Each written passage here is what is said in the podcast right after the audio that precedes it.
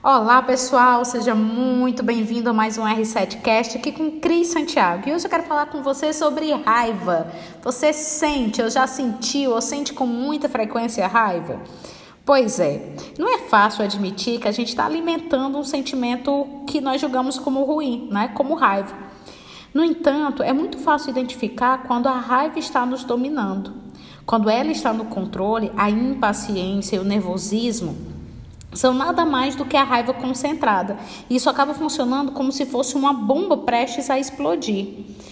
Mas o que, que eu faço se eu sentir raiva, né? E o que fazer com esse sentimento sem causar estrago e dor na vida das pessoas? É sobre isso que eu quero falar com você. Comece a aprender a canalizar essa energia da raiva a seu favor.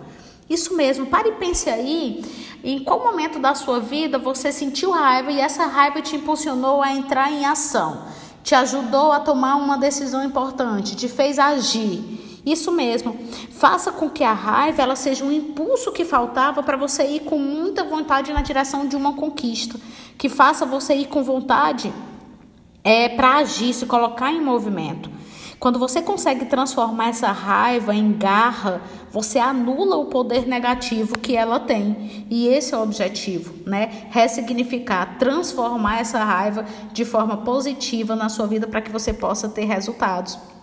Então não se critique. Se você é uma pessoa raivosa, aprenda a dominar e a gerenciar essa emoção principalmente canalizando ela da forma correta, te fazendo entrar em ação, tá bom? Canalize essa emoção, aceite o que você sente. Não é negando as suas emoções que elas vão desaparecer da sua vida, pelo contrário, somente quando aceitamos e acolhemos aquilo que está sentindo, aquilo que estamos sentindo, é que nós podemos verdadeiramente é, ressignificar e transformar e gerenciar essas emoções, tá bom? Então, essa é minha dica de hoje para você. E se você conhece alguém que tem muita raiva, que é muito explosivo, manda esse áudio para essa pessoa, compartilhe o link aí do nosso R7Cast para que esse áudio possa ajudar outras pessoas também, tá bom? Então é isso, um forte abraço e até o próximo R7Cast comigo.